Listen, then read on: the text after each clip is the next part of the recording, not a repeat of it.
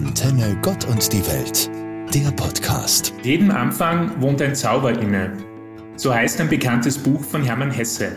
Ein Buch, dessen Titel wohl auch zum Jahresbeginn passt.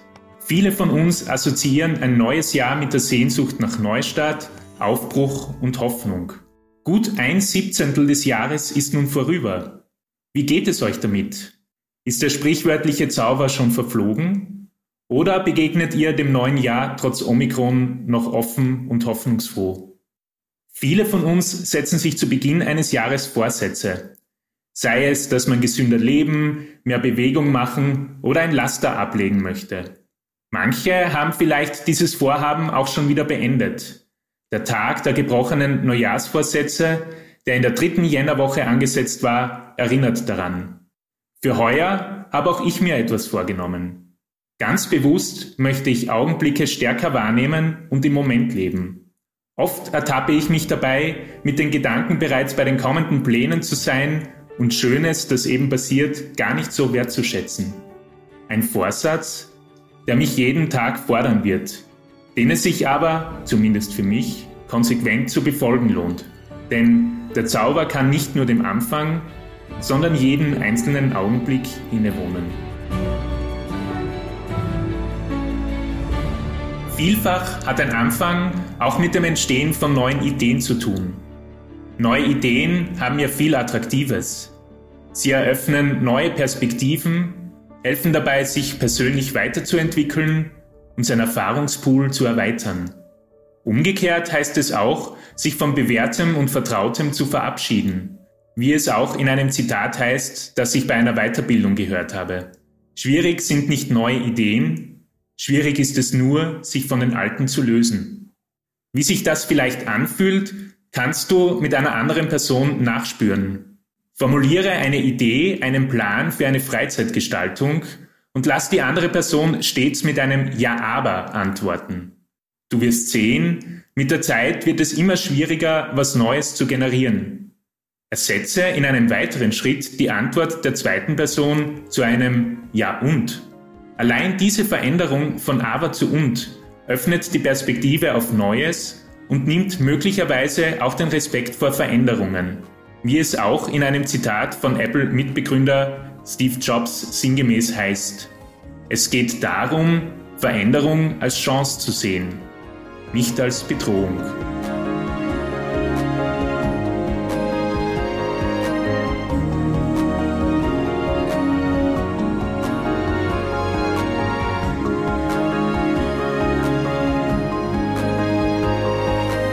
Für das Wort anfangen gibt es viele Synonyme.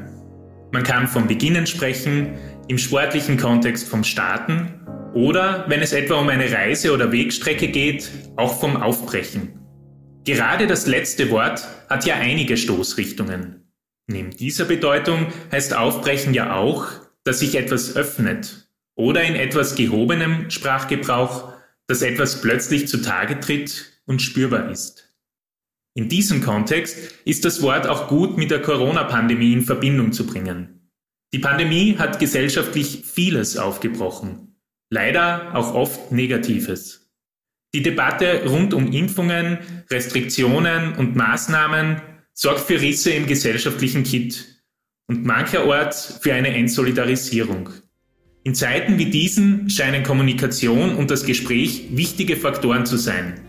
Dialog, in dem es darum geht, Beweggründe der oder des anderen kennenzulernen, sich auszutauschen, ohne überzeugen zu müssen.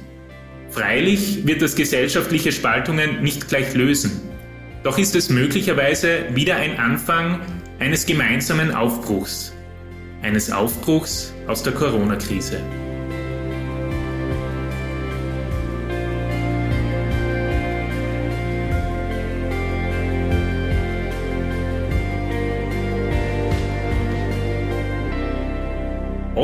Sind es besondere Zeitmarker im Jahr, die zu einem Neuanfang einladen. Ein solcher ist natürlich der Anbruch des neuen Jahres. Für Christinnen und Christen ist dies wohlmöglich auch die Fastenzeit, die dazu animieren möchte. Auch in der Bibel ruft Gott Frauen und Männer, sich auf neue Wege aufzumachen, offen zu sein für das, was kommt. Dies folgt oft unerwartet und überraschend, wie etwa im Buch Genesis bei Abraham, der dieses Wagnis noch im hohen Alter einging. Der erste Schritt ist da oft, tatsächlich loszugehen. Was sich in der Theorie oft leicht anhört, ist in der Praxis weitaus schwieriger.